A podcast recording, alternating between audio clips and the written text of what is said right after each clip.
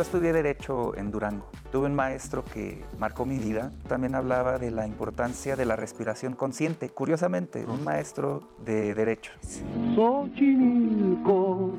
Eso te va a decir, o sea, premio a la toma de riesgo Illinois. Solo basta que ya nunca intentes buscarme. Esto es Calle 11, su revista alternativa a cualquier tipo de desilusión. Hoy se la vamos a dedicar a la conciencia plena, que es un concepto que va ganando terreno, estar en el presente, abrazarlo. Y hoy tenemos a Duke Tree, él es un eh, mexicano que se convirtió en monje budista y ahora en el sur de Francia con ah, las enseñanzas de un vietnamita, Dicta Nat Han se llama él. Y la verdad con enseñanzas interesantes. Escúchelo usted, júzguelo usted por sí misma. Y bueno, en esta misma lógica de conciencia plena, trajimos también a un hacedor de políticas ambientales, pero también con la misma lógica de la plena conciencia. Thomas Legrand, es un ah, eh, francés que se educó en México con chamanes, cuenta él. Y luego se fue también a vivir cerca de este mona- monasterio budista al que le hacía referencia. En fin, temas que nos permiten pensar un poco fuera de la caja y con toda la cabeza. Y para cerrar, tengo a Illinois, punk de los años 90. Acaban de sacar ahora un EP con música punk, pero acústica. No se lo pierda. Arrancamos con nuestra noche aquí en Calle 11. Tú sabes, esto tiene que acabar.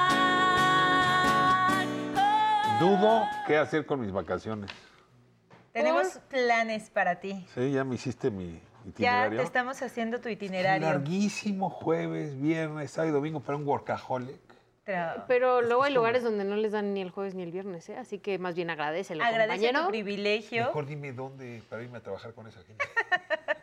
¿Dónde, No dónde quieres saber. esos días? Pues no sé, ahí quiero estar. Cálmate. Ya ando en eso. Por eso estoy haciendo ahora No, meditaciones. Qué zen. no, descansa. Sí, mejor llévenme a pasear, porque a ver, ya, ya vi que acá se divierte. ¿eh? Ah, Tú júntate con nosotras. Siempre me va a llevar a un lugar donde hay fiesta, ¿no? Siempre hay una cerveza. Siempre. Siempre hay buena de comer, pero luego de pronto da un brinco Ajá. y entonces te hace descubrir el lugar. Yo no me imaginaba cómo era el lugar donde hacen las portadas, así le llaman. Sí, sí. De las trajineras. Uy, qué bonito. No, qué Yo iba de fiesta y me los topé. Sí, se nota en la entrevista que la fiesta no había empezado. Está muy bien plantadas las preguntas, sobria todavía. Ella es una profesional Claro que de primero fuiste. Siempre, siempre. Primero hago aquí, el show y ya Itzel después. divirtiéndose en ah, una propuesta para este jueves, viernes, sábado y domingo. Y que me lanzo a Xochimilco. En principio porque una amiga iba a festejar su cumpleaños y ella rentó una chinampa donde pudimos estar a gusto echando el picnic, echando un traguito, escuchando musiquita y viendo el atardecer. Pero también conocí a las personas que hacen eh, estos diseños hermosos que van enfrente de las trajineras. Yo me llamo Armando Rodríguez y lo que pasa es que nosotros eh, nos dedicamos aquí a trabajar en las trajineras y nos dedicamos a hacer nuestras portadas, nosotros las compramos, nosotros las diseñamos, nosotros las hacemos. ¿Cómo cuánto se tarda en hacerla y después en pintarla? Bueno, eh, en hacer una portada es que depende, esta me llevé como medio año, pero no era constante, me dedicaba un día y un día no y así, hasta que ya la terminé, porque hay que hacer las figuras, yo, estas es de varilla y todas este, van soldadas. ¿Y cada cuánto las cambia? ¿10 años? No, tiene 10 años, nada más lo que pasa es que volverla a retocar con pintura porque se ponen este, coloridas Por el sol. La trajinera va a venir ahorita, la de esta, porque no tiene la portada.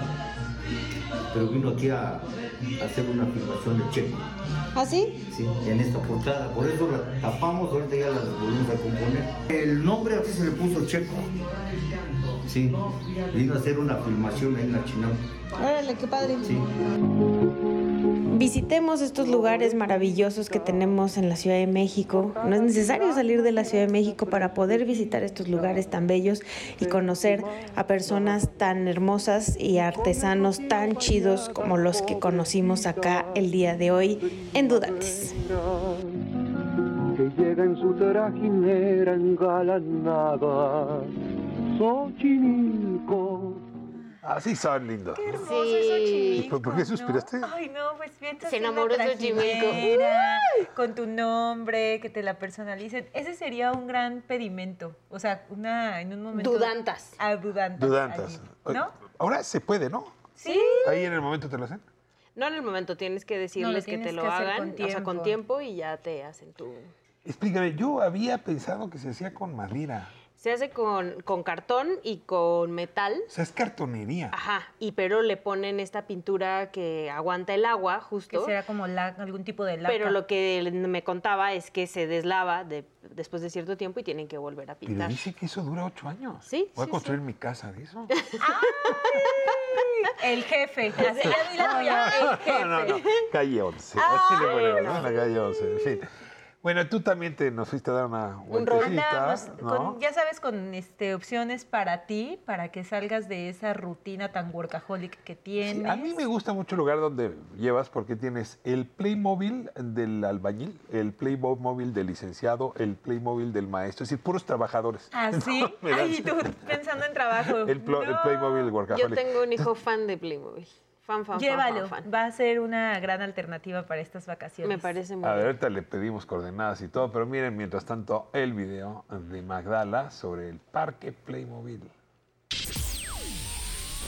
La exposición que venimos a visitar el día de hoy está llena de nostalgia, ya que nos conecta con un personaje que nos ha acompañado en múltiples juegos a varias, varias personas de mi generación y de otras anterior a mí. Me refiero a Playmobil. Este compañero que fue diseñado en Alemania por ahí de los años 70 y que lo mismo ha sido astronauta, ha sido pintor, ha sido pirata, ha sido vaquero y hoy es el protagonista de su propia exposición.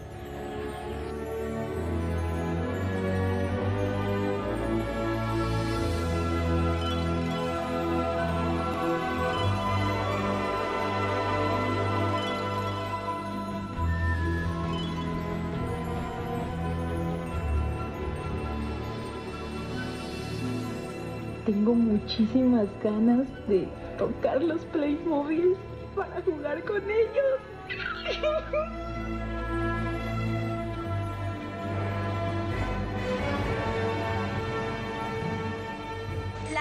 exposición Un viaje a través de los libros recrea algunas de las escenas de los libros que se encuentran en la biblioteca personal de Venustiano Carranza. Es en verdad un viaje muy lindo, no solo a nuestros recuerdos de infancia, sino al interior de esta hermosa casa donde vivió y murió nuestro héroe revolucionario. Es un museo que yo en particular no conocía y que les invito a que conozcan.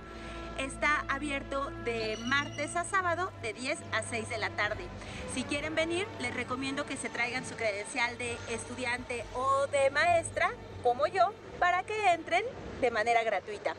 Nos vemos la próxima semana acá en Calle 11.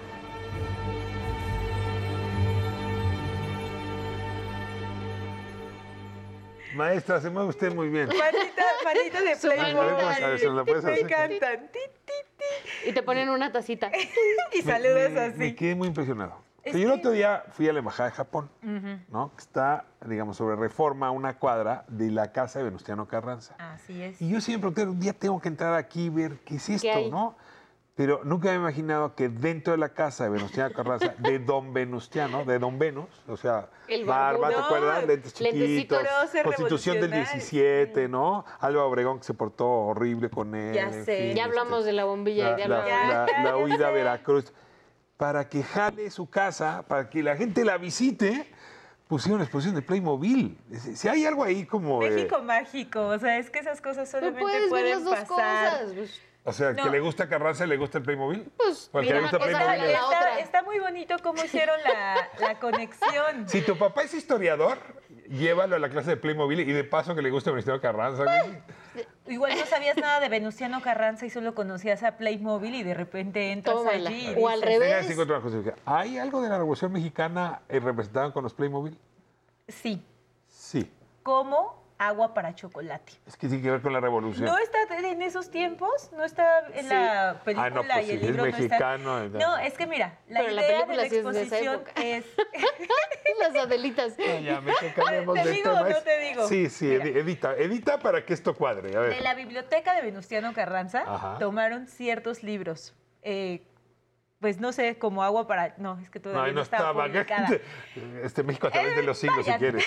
Bueno, Vaya. el chiste- Vaya, que- es que perdí la No batalla. tiene nada que esto es en vivo, o sea que no puede ser así. Uy, no, no, Termina no. la idea. Entonces, ahí como que la exposición se llama Un viaje a través de los libros. Entonces, lo que recrean con los Playmobil, o sea, no es la historia de Playmobil de se fundó, en ta, ta, ta, se creó, no, sino es a partir de ciertas escenas de libros, la Asociación de Playmobilistas de México, que ya es algo que aprendí, proponen una recreación con los muñequitos. Entonces tienes escenas de como agua para chocolate, de Pedro Páramo, de Sherlock Holmes. O sea, eso es lo que tú vas a ver representado con Mr. Maestra, Playmobil. esto suena, empieza a sonar interesante. Está Y- muy estará interesante desde antes. Está muy padre. Es que yo soy medio rejego. porque- Eres Mira, Contreras. No, te voy a decir que soy dinosaurio. Ah, Por eso lo mío, lo mío es ir a Iztapalapa al parque justamente de dinosaurios, que es nuestra pieza de hoy, la estelar.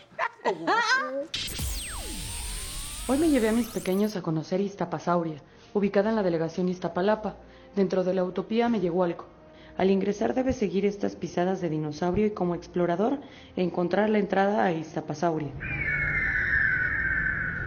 Una vez ahí descubrirás diferentes especies dinosaurio, como el T-Rex, el Velociraptor o el Brontosaurio, que al verlo me llegó a la mente esta escena que aún no puedo superar.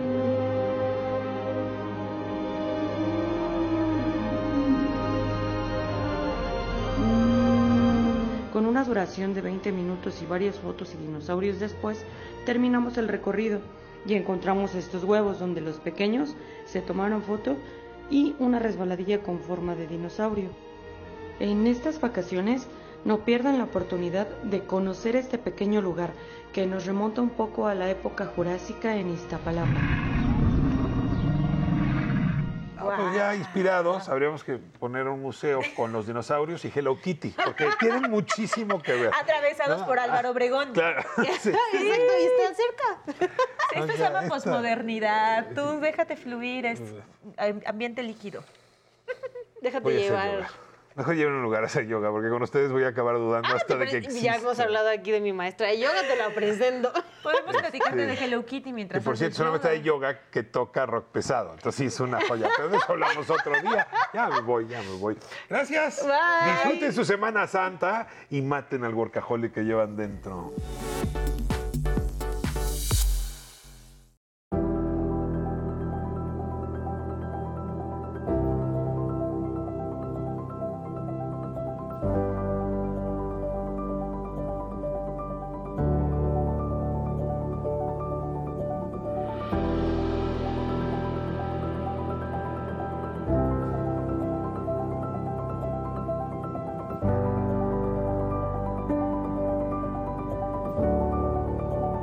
Pues hoy a calle se traslada hasta el sur de Francia. Tengo conmigo a Tomás Legrand.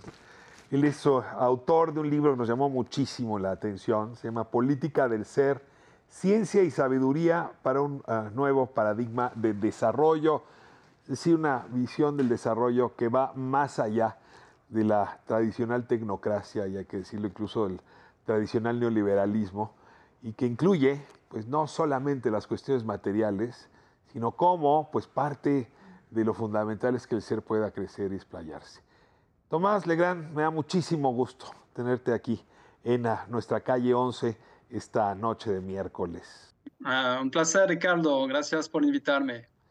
Tomás, pues ah, has hecho un recorrido que vale la pena mencionarlo porque de otra manera no se podría explicar el libro. Casi cualquier libro se explica por el trayecto del autor, pero en tu caso creo que es clave.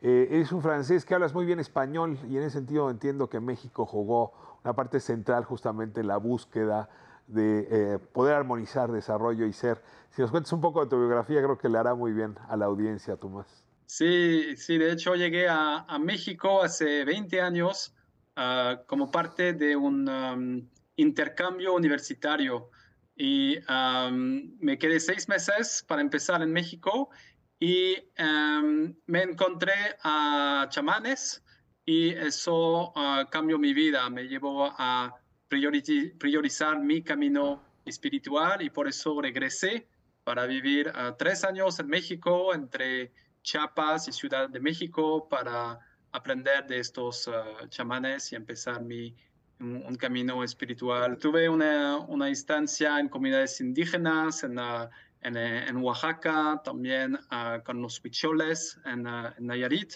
Y sobre todo me um, encontré un grupo de personas um, uh, donde había una, un doctor que vivía en la Ciudad de México y que estaba en contacto con estas tradiciones y que pues enseñaba a un, a un grupo de gente.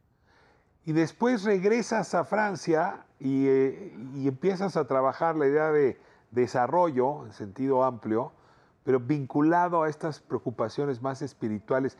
Es un matrimonio que supongo en tu caso se ha de ver muy natural, pero no, es común encontrar en el espacio del Estado y de las políticas públicas. Un poco cómo, cómo se te cruzaron estos dos cables, digamos, virtuosamente para hacer lo que ahora haces. Claro, pues uh, me, tomó, me tomó tiempo, ¿no? Uh, empezó mi, esta, uh, este trabajo con chamanes me llevó a una, una reconexión profunda con mí mismo y también mucho con la tierra, ¿no? Y de ahí nació um, me cambió la trayectoria y me llevó a trabajar sobre la conservación del bosque en particular. Yo a raíz de esta conexión espiritual sentí una gran conexión con los bosques y me llevó, hice un doctorado en economía ecológica sobre eso, me llevó a trabajar con Naciones Unidas sobre estos temas y uh, bueno, poco a poco, como yo trabajaba con políticas públicas y que mi camino espiritual pues me llevaba a, a, desarrollar un entendimiento muy diferente de, uh, de, de, yo mismo, pero también de la sociedad. Me llevó a preguntarme, ok, ¿qué significaría esta visión espiritual si la aplicamos para pues, lo que es necesario ahora, es decir, la evolución de nuestras sociedades, de nuestras culturas y cómo podemos organizar las sociedades uh, completamente diferente para promover no el tener y el crecimiento económico, pero realmente el desarrollo integral de las personas. Y empezó a darme cuenta que pues había formas en muchos sectores para uh, apoyar este, este agenda.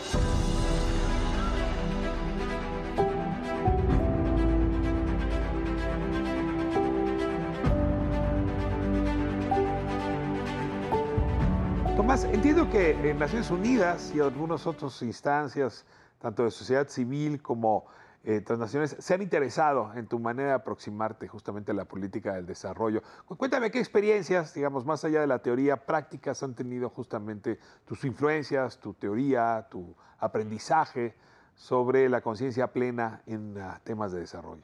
Claro, entonces, yo ahora estoy, uh, lidero una iniciativa uh, por el Programa de Naciones Unidas del Desarrollo que se llama la Alianza para Sistemas Alimenticios Conscientes. Y esta alianza se enfoca nada más sobre la parte interior de la transición de nuestros sistemas agrícolas y alimenticios. Entonces nos damos cuenta, hay un reconocimiento que para uh, llegar a la sostenibilidad también tenemos que trabajar sobre la parte interior. Ahora hasta los expertos de cambio climático, ¿no? En el último uh, informe del uh, IPCC, pues mencionan eso de las transiciones interiores, de que uh, pues también se trata de un cambio de estilo de vida, de mentalidades. Entonces hay más y más un reconocimiento de la importancia de la dimensión interior.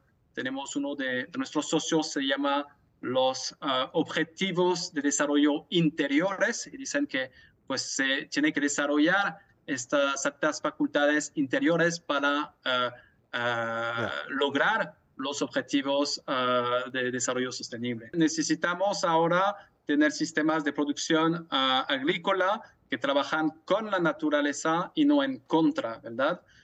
necesitamos poder dialogar de una forma que sea mucho más uh, profunda y no polarizada, crear espacios de, de, comunicación, de conexión entre las personas ah, que sean mucho más transformador, mucho más conectivos, donde podemos tener ah, diálogos mucho más profundos. Necesitamos, sabemos que el tema, por ejemplo, de la salud mental, pues tiene mucho que ver con nuestros, nuestras elecciones en términos de alimentación. Ah, también el la, la- la parte de pues, revalorizar las ah, culturas alimenticias tradicionales. Muchas veces, especialmente eh, en países del sur, pues se asocia una dieta am, ah, importada, ah, occidental, a cierto estatus social y se devaloriza las, los- las culturas alimenticias tradicionales locales. Entonces tenemos que cambiar todo eso.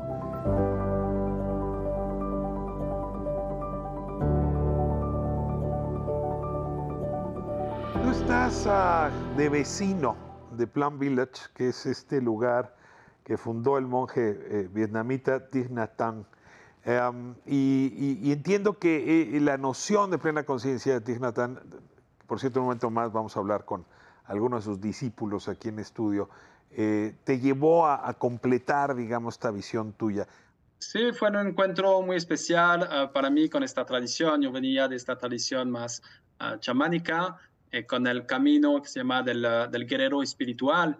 Y ah, en algún momento llegué aquí a- a- en el sur de Francia, a este monasterio, y me acuerdo de que en algún momento vi una persona con un libro eh, y tenía una frase de- de- del maestro Thich Nhat Hanh sobre el libro que decía, si haces de tu camino una lucha, entonces no es tu camino. Y yo estaba un poco luchando a esta época con esta idea del camino del guerrero. Y para mí fue ah, un cambio ah, muy importante en mi manera practicar y sobre todo poder llevar esta práctica de la plena conciencia en ah, todos los momentos de mi vida, no solamente cuando ah, medito en un cojín, pero lo que enfatiza sentado, lo que enfatiza ah, este maestro Thich en Plum Village es que se puede practicar la plena conciencia en todo lo que hacemos. Cuando caminamos, podemos sentir el contacto de nuestros pies con la tierra, estar consciente de los movimientos de, de nuestro cuerpo. Cuando hablamos con las personas, podemos estar plenamente consciente, plenamente allí, eh, etcétera, etcétera. Cuando estoy con mis ah, niños, cuando saco los platos de la lavadora. Entonces, para mí, pues ha sido muy útil de, ver que realmente podría ah, llevar mi práctica en todos los aspectos de mi vida. Tomás eh, Legrand, la verdad es que es un ah, lujo, un privilegio tenerte aquí, escuchar pues estas ideas que no, no están todavía, digamos, en la discusión cotidiana, y sin embargo al oírte, y vamos a escuchar un momento más a uno de los seguidores de nos, nos damos cuenta de qué bien hace mirar las cosas desde otra perspectiva, y déjame quizá, cometo una- una- un agravio si lo digo así con el tiempo presente, pero son atisbos del futuro pareciera necesario, indispensable, que nuestra generación y las que vienen nos aproximemos a esta manera de ver la alimentación, el planeta, lo que hacemos, la política, la economía, en fin, el ser, como lo llamas tú. Sabiduría y ciencia bien combinados. Muchísimas gracias, Tomás. Un placer, Ricardo. Hasta la próxima, que la vida nos reúna. Bien, vamos a corte y regresamos a un momento más, justamente para hablar de la conciencia plena y la tradición budista que ayuda a encontrarla, por cierto, con uno de los discípulos de Thich Nhat Hanh de origen mexicano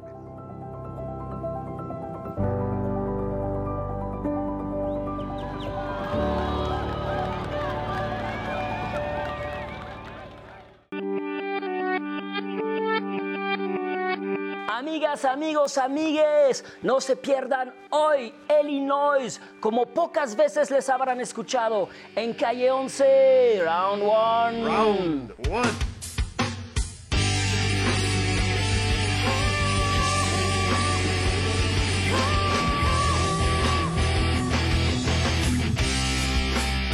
Illinois, en calle 11.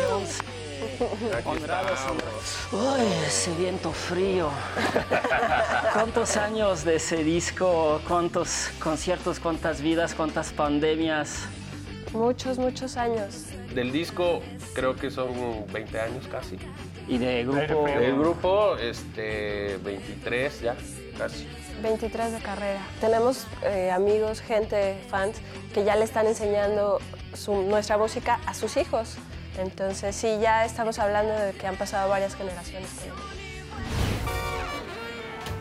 How do you do, fellow kids? Y hay grupos que les han dicho, oye, su música me ha inspirado para, para tocar, para agarrar una guitarra. para-". Músicos, sí, sí, sí. O las chicas, O que, chicas, que- sobre que- todo sobre eso. todo chicas. Que chicas a mí que- me, me escriben y me dicen, oye, es que pues yo tenía como que miedo, no sé, pero verte me ha inspirado y ahora ya estoy formando mi banda y estoy en mi proyecto y pues, eso a mí me da muchísimo gusto porque en este género realmente hay muy poca la, la- la, este, presencia de, de- de mujeres. Claro. Sobre, sobre todo no, bueno, en el punk rock, ¿no? En, en- en- en el país y sobre todo con las bandas con las que crecimos, todas eran de hombres, o sea, era yo de las muy poquitas que representábamos este, como que a la mujer. Entonces, es- sí, sí creo que eh, hubo un antes y un después y la- las chicas me lo hacen saber, a mí me, me da muchísimo orgullo, me da mucha felicidad que eso Claro. suceda. No hay día ideal para cambiar de vida es suficiente un paso al caminar. ¿Ha cambiado? O sea, del 99, cuando te lanzaste y así, donde, pues, ¿qué referencias había, no? Tal vez Avril Lavigne en Estados Unidos, Mm. Aterciopelados. ¿no? Sí, pues fíjate, o sea, no necesariamente... el- ¿no? el- ah, claro. ¿Cuál fue la primera la- canción que cantaste como en una banda? Cuando no? empecé mi banda, bueno, cuando empecé a tocar y empecé a hacer covers y yo tocaba Pobre de ti. Pobre de ti, No, pobre bien, por de supuesto, y ti. tocaba el sintetizador también con lo ti, ti, ti, ti, ti, ti.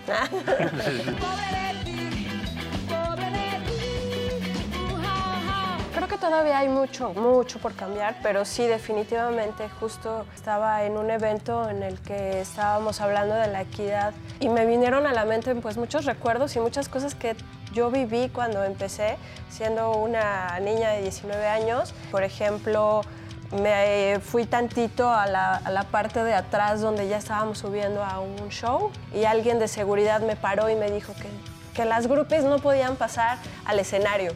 Entonces, ese tipo de discriminación en el que están dando por hecho que porque eres una chica eh, no podía ser front ¿no? de, de una banda, ten- tuvieron que, sa- que- que ir por mí y hacerle la aclaración de que yo era la, la niña que cantaba. Y todo eso ahora yo veo que a las artistas, mujeres, se les está abriendo muchísimo esto porque su forma de ser y su verdadera este, esencia es la que está llamando la atención y en la que están otras mujeres viéndose reflejada. Y esto me parece maravilloso.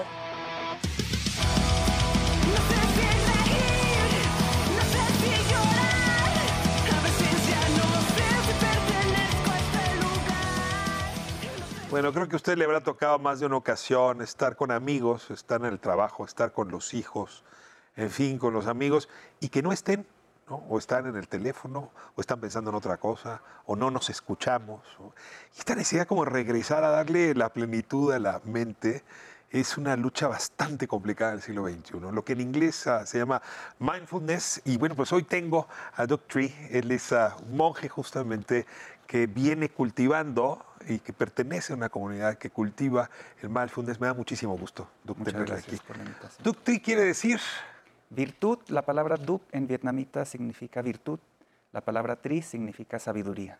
A ver, un mexicano que nos va a hablar de una tradición vietnamita que está localizada en Francia y que es monje.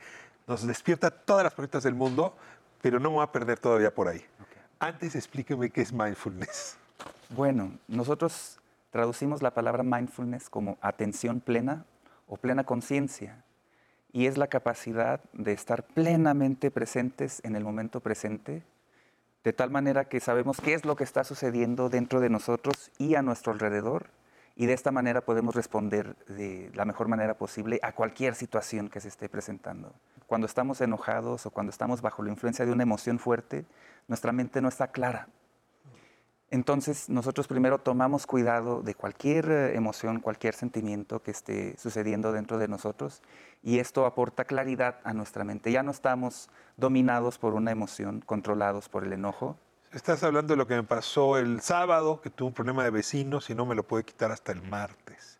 Y cuando por fin me quité esa emoción, me inventé otra. ¿Puedo controlar a esos, ah, dice, dice mi mujer, a esas ardillas que tengo en la cabeza? Bueno, nosotros utilizamos una palabra diferente, no decimos controlar, decimos tomar buen cuidado de controlar, ejercer un control Más bien eh, en nuestra tradición es muy presente la energía de la amabilidad, de la ternura, de la calma. Entonces, en este sentido es más, más acorde con nuestra tradición tomar buen cuidado de, tomar buen cuidado de las cosas. Empezó esta tradición en el budismo zen vietnamita. ¿Qué es el budismo zen vietnamita? ¿Cómo se distingue del japonés? ¿Y quién fue Thich Nhat Hanh? Sí, la tradición eh, en la que mi maestro se formó es el budismo zen que florece en Vietnam. Y mm, nuestro maestro, bueno, él se dio cuenta desde muy temprana edad que el budismo en su tierra estaba, digamos, oxidándose, que ya no estaba vivo en la sociedad, sino que estaba restringido al templo y pues no era posible durante la guerra estar en una situación donde la gente está sufriendo, donde hay bombas cayendo. No es posible quedarse encerrado en el monasterio sin hacer nada, sino que había una necesidad de salir a aportar ayuda y a esto él lo llama meditación en acción. Entonces se trata de traer las enseñanzas del budismo fuera del A monasterio. la vida cotidiana. A la vida cotidiana. Aquí a la televisión, por ejemplo. Por ejemplo, sí, sí. Y es así como nace esto que él bautiza como el budismo comprometido, budismo aplicado a la vida cotidiana. Y yo te dijera, eh, el principal la principal herramienta para la plena conciencia es la meditación. Sí, nosotros le llamamos meditación de plena conciencia. Y la principal, nuestro mejor amigo o nuestra principal ancla con el momento presente para nosotros es nuestra respiración. Eh, nos recordamos constantemente a nosotros mismos poner atención a nuestra respiración, regresar a nuestra respiración. Y eso es lo que nos establece de nuevo en nuestro cuerpo y en el momento presente. El, el flujo de la vida se siente en la respiración. Así es. Y a partir de la escucha de la respiración se, se puede clarificar la mente. ¿Qué, qué- cómo? Digo, estamos en televisión, es un poco difícil, pero Bueno, ¿cómo es es ese paso de arrancar la meditación justamente con la respiración y de ahí proceder a, a clari- clarificar, que es un poco la idea del agua, ¿no? Sí. El agua deja de estar turbia y se vuelve transparente. Exactamente. Mira, te puedo poner un ejemplo. Cuando uno está enojado en nuestra práctica, nosotros no evadimos el enojo, no lo reprimimos, sino que practicamos conectar nuestra respiración. Inspiro y soy plenamente consciente de mi enojo. Expiro y tomo buen cuidado de mi enojo. Como una mamá que toma buen cuidado de su bebé cuando el bebé llora, es esta la misma energía que nosotros generamos dentro de nosotros mismos para tomar cuidado de otra parte de nosotros. El enojo es parte de nosotros. No tenemos por qué cortarlo, no tenemos por qué evadirlo. Ponemos toda nuestra atención en el enojo y esta atención ya aporta consigo esta energía de sanación. Antes de que la mamá le cambie el pañal al bebé o, o cualquier sea el motivo por el que el bebé llora, esta energía de poner toda la atención y todo el cuidado ya empieza a calmar a este bebé. ¿Qué otras emociones requerirían de ese cuidado? Todas las emociones. Pasamos por ansiedad, por desesperación, por miedo, tristeza, incluso euforia. ¿no? Cualquier emoción que es fuerte dentro de nosotros hasta cierto punto controla nuestra acción si no somos plenamente conscientes. Cualquier emoción que trastorna nuestro transcurrir. Sí, sí, sí. El trastorno sería un síntoma de que tenemos que tener cuidado. Sí, el, el notar que algo está sucediendo dentro de nosotros. Ahora, ahí todavía estoy en la fase contemplativa. Sí. Lo decías, es, esa, eh, esto tiene que ver también con la acción. O sea, es contemplación para la acción. Sí. Cuando respiro, yo, yo llevo el aire hacia adentro, pero luego exhalo y en eso tengo que conectar con el afuera. Ujú. Cuenta un poco cómo es la reflexión hacia ese compromiso en época de guerra o en época de polarización, o en época de tensiones, de la familia, del vecindario, del país, del mundo. Sí.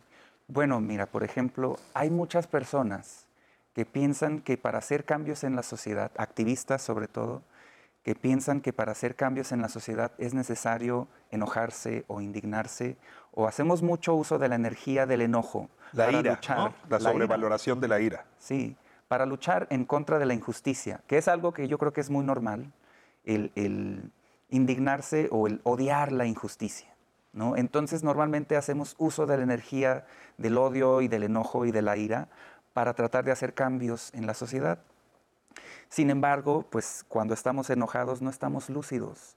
Y lo que hacemos, lo que hagamos, lo que digamos, puede causar mucho sufrimiento para nosotros mismos y para las personas que amamos, incluso para la causa que tratamos de defender.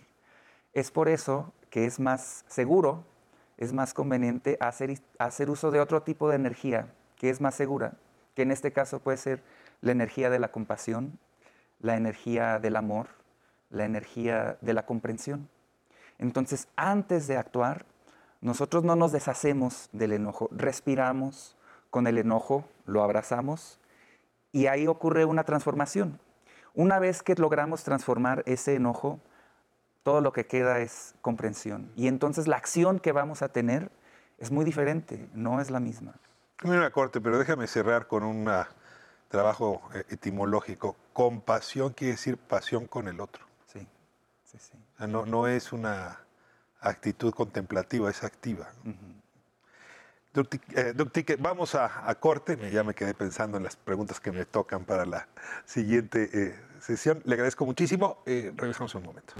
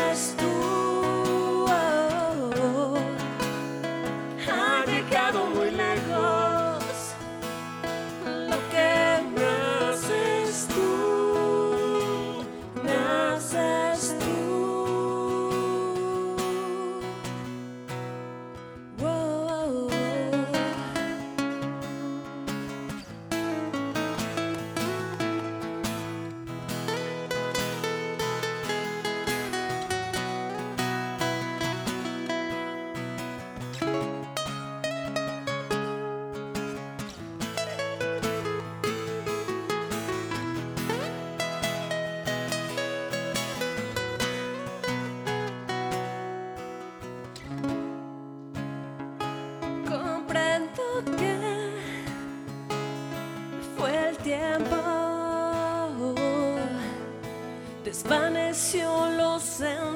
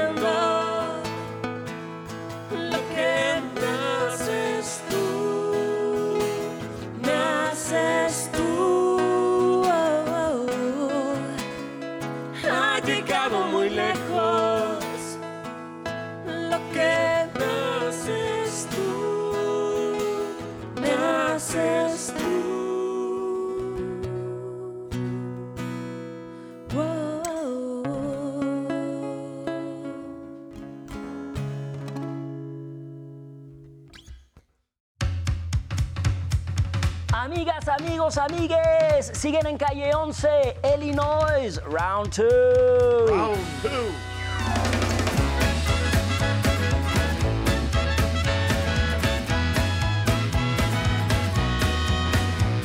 Illinois, round 2. ¿Eléctrico o acústico? Obviamente el eléctrico es nuestra esencia, ¿no? Pero sí con este material acústico que estamos estrenando, sí es algo muy diferente, algo muy atrevido algo que disfrutamos muchísimo hacer porque salimos totalmente de nuestra zona de confort. ¿no? Eh, a eso te va a decir, o sea, premio a la toma de riesgo goes to Illinois. Sí, sí, desde agarrar otros instrumentos, intentar tocar otros géneros. La apertura, darnos cuenta que podemos tocar muchas más cosas, ¿no? Y generar música incluso mucho más interesante y más arreglada y, o sea, no todo es punk rock. ¿Cómo lo recibieron los fans? ¿Tuvieron un efecto load reload? eh, ¿Quemaron eh, el disco los fans? Quemaron el ¿O- disco. this album sucks. I threw it off a bridge and watched a truck smash it. Creo que po- podemos decir que, que lo recibieron muy bien, pero sí hay de todo. O sea, sí, también hubieron personas, este, comentarios de, no, es que eso ya no es el no, gusta. Y se aprecia, se aprecia todos los comentarios que nos hacen. La verdad nos ayuda a, a saber en dónde estamos y, y al final, pues creo que, que sí tenemos la aceptación para con los fans este, de toda la vida y este, pues creo que también vamos ganando fans. Además, sí, como dice, como decía Mariana hace rato, sí empezó de manera muy orgánica. O sea, esto empezó así en un... Teníamos una sesión en vivo en medio de la pandemia. Pues, ¿qué hacemos? Hay que tocarlo acústico. Empezamos con, est- con esta bosa, ¿no? Y después salió otra, otra canción y... Ni Claro, siquiera, ni no, siquiera es con- algo- ni no siquiera- fue una estrategia No, para- comercial para que nada. hicieron a fuerzas con calzador. No, para nada. No. Salió, salió de esa manera. Incluso las canciones, la selección de canciones es así. O sea, no, no pensamos, ah, bueno, hay que meter este y hay que arreglarla. Nada. Se fueron dando en los ensayos y, y creo que también se nota. Todo lo que se fue me Sí nos dio miedo, claro, lanzarlo de repente, pero pues eh, nos arriesgamos y creo que a la gente le está gustando. Porque además, eh, mucho de nuestro público también ya es gente que, que está más madura y, creo que eso también ha sido algo como, como bueno, porque necesitaban como un respiro, eh, ya somos más adultos. Y, y- y esto es lo que queremos mostrar en este show, ¿no? Entonces, hay mucha motivación. La verdad, este, tenemos mucho que mostrar, a pesar de que podríamos eh, pensar que ya eh, han pasado 23 años y quizás ya empe- empiezamos, empezamos como a claudicar o a, a- a- a de- a dudar de, de nosotros mismos. Creo que estamos en buen momento y no vamos a dejar morir a la banda. Creemos que todavía hay mucho que dar y pues hasta que el cuerpo aguante.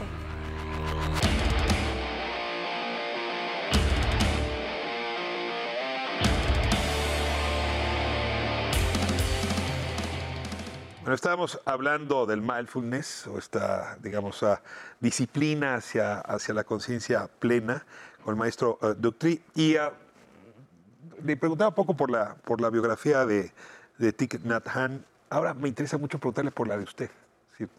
Claramente es mexicano. ¿Cómo se vincula el mexicano a toda esta tradición vietnamita? Wow. Bueno, yo tuve un, yo estudié derecho en Durango. Tuve un maestro que marcó mi vida, que orientó mi vida eh, hacia la búsqueda de la verdad, si quieres decirlo de esa manera. El pensamiento crítico muy importante, pero este maestro también hablaba de la importancia de la respiración consciente. Curiosamente, un maestro de derecho, licenciado José Hugo Martínez Ortiz. ¿Cómo, cómo es importante respirar de tal manera que nuestro cerebro está suficientemente oxigenado? Y de esta manera no se nos van a olvidar las cosas y de esta manera la mente está más ágil.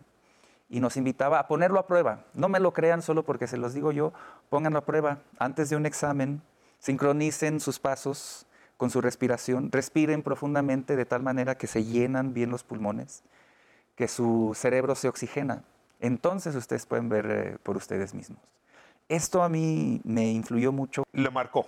Sí, me influyó muchísimo y yo ahí supe que yo quería dedicar mi vida a ayudar a otras personas de la misma manera que mi maestro me ayudó a mí. Él me ayudó a liberar mi mente. Él era muy, nos invitaba a cuestionar las autoridades, la autoridad de la religión, la autoridad del gobierno, de la ley, toda autoridad en general.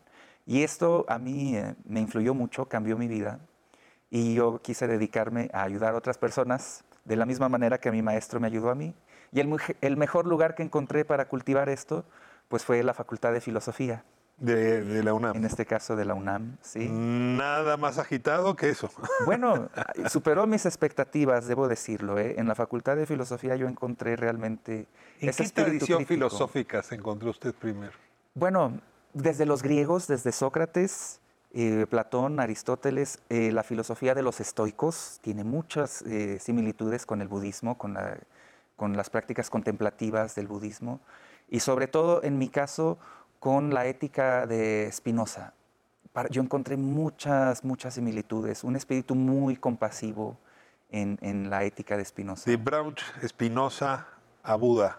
Es un Ajá. libro que se podría escribir. ¿Cómo pasa en su vida el tránsito de Bueno. la filosofía occidental ¿no? a la filosofía oriental? Algunas clases en la Facultad de Filosofía tocan el tema del, del budismo y de las filosofías orientales, pero concretamente un amigo mío me regaló un libro de budismo tibetano que se llama El Yoga de los Sueños. Lo leí, lo practiqué y de nuevo, eh, digamos, combinado o, o complementado con las cosas que yo estaba viendo en la Facultad de Filosofía, fueron un cambio muy, muy importante en mi vida. Y ahí sembró la semilla de que yo tal vez me podría ser monje budista. Pero en el budismo tibetano hay muchas cosas de, de la vida después de la muerte Sí. y muchas cosas que requieren un tipo de creencia en algo que está más allá de la Las evidencia reencarnaciones. que, que en mi espíritu crítico yo no, nunca encontré una manera de incorporarlo a mi práctica ¿Y personal. cómo se cruza Han en su vida? Entonces mi curiosidad me llevó a buscar más cosas sobre el budismo. Yo quería saber esto de la iluminación, que también es muy, a mí me generaba mucho escepticismo y mucha curiosidad. ¿Qué es eso de la iluminación y quién se atreve a decir yo estoy iluminado? Pero bueno, hice una búsqueda en internet y por ahí el logaritmo de Google me envió un video, una entrevista que le hacen a Thich Nhat Hanh. Y yo lo empecé a ver con todo mi espíritu crítico, buscando algo. El ángulo que no. Exactamente. Y no encontré nada. De hecho, eh, todo lo que decía él era súper sencillo y al mismo tiempo muy, muy profundo. Y de ahí despertó mi curiosidad. Busqué en la biblioteca de la UNAM. Había en ese momento tres libros de él. Encontré, eh, empecé a leer un libro que se llama Ser Paz. ¿Ese es el que nos recomendaría para comenzar Sí, con él? pues sí, eh, yo eh, personalmente sí, para mí me causó una impresión muy fuerte, sobre todo porque en la UNAM tienen una edición antigua, entonces ahí habla del, en ese tiempo eran los 14 preceptos de la orden del intercer. Ahora ya se evolucionaron estos preceptos, ahora ya son entrenamientos, ya no son preceptos. Pero yo creo que cuando yo lo leí era lo que yo necesitaba escuchar, porque los tres primeros preceptos hablan sobre no te hagas fanático, no te apegues a ningún credo ni ideología, no seas dogmático ni te apegues a ningún credo, ni ideología, ni religión, incluyendo el budismo. Eso a mí me, me causó un impacto muy, muy profundo.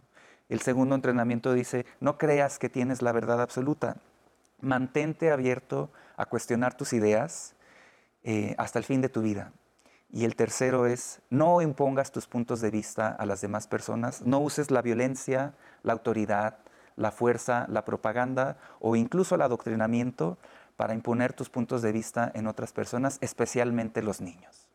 Eso a mí, yo eso es lo que estaba buscando en la Facultad de Filosofía.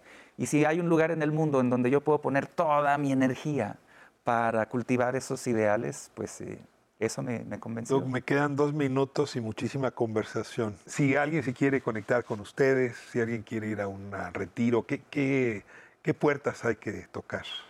En, en Facebook está esta página que se llama Corazón del Zen México o también Sanga Las Américas en Facebook. Ahí van a encontrar toda la Que Sangha es la palabra que eh, significa la comunidad de ustedes. ¿verdad? Comunidad de practicantes, comunidad de personas que están interesadas en la práctica, no tienen que ser monjes o ser miembros oficiales de la comunidad, solo se necesita querer practicar, es todo.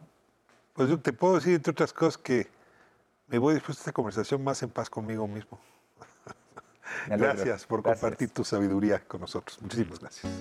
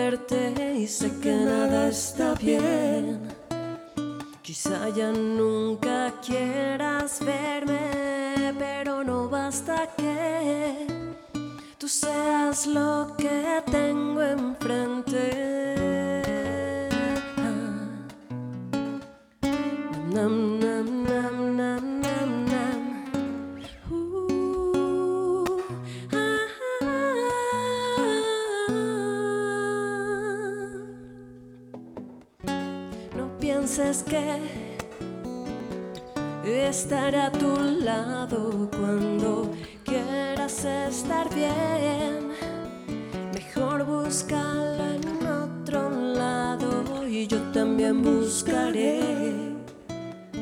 algo que me haga olvidarte. Solo basta que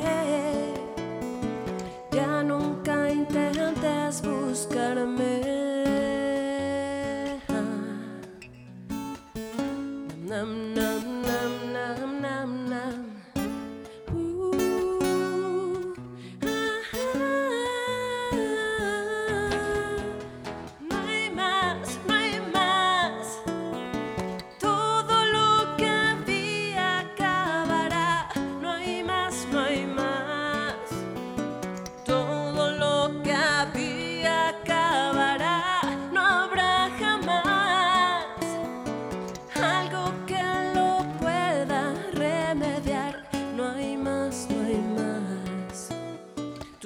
esto tiene que acabar.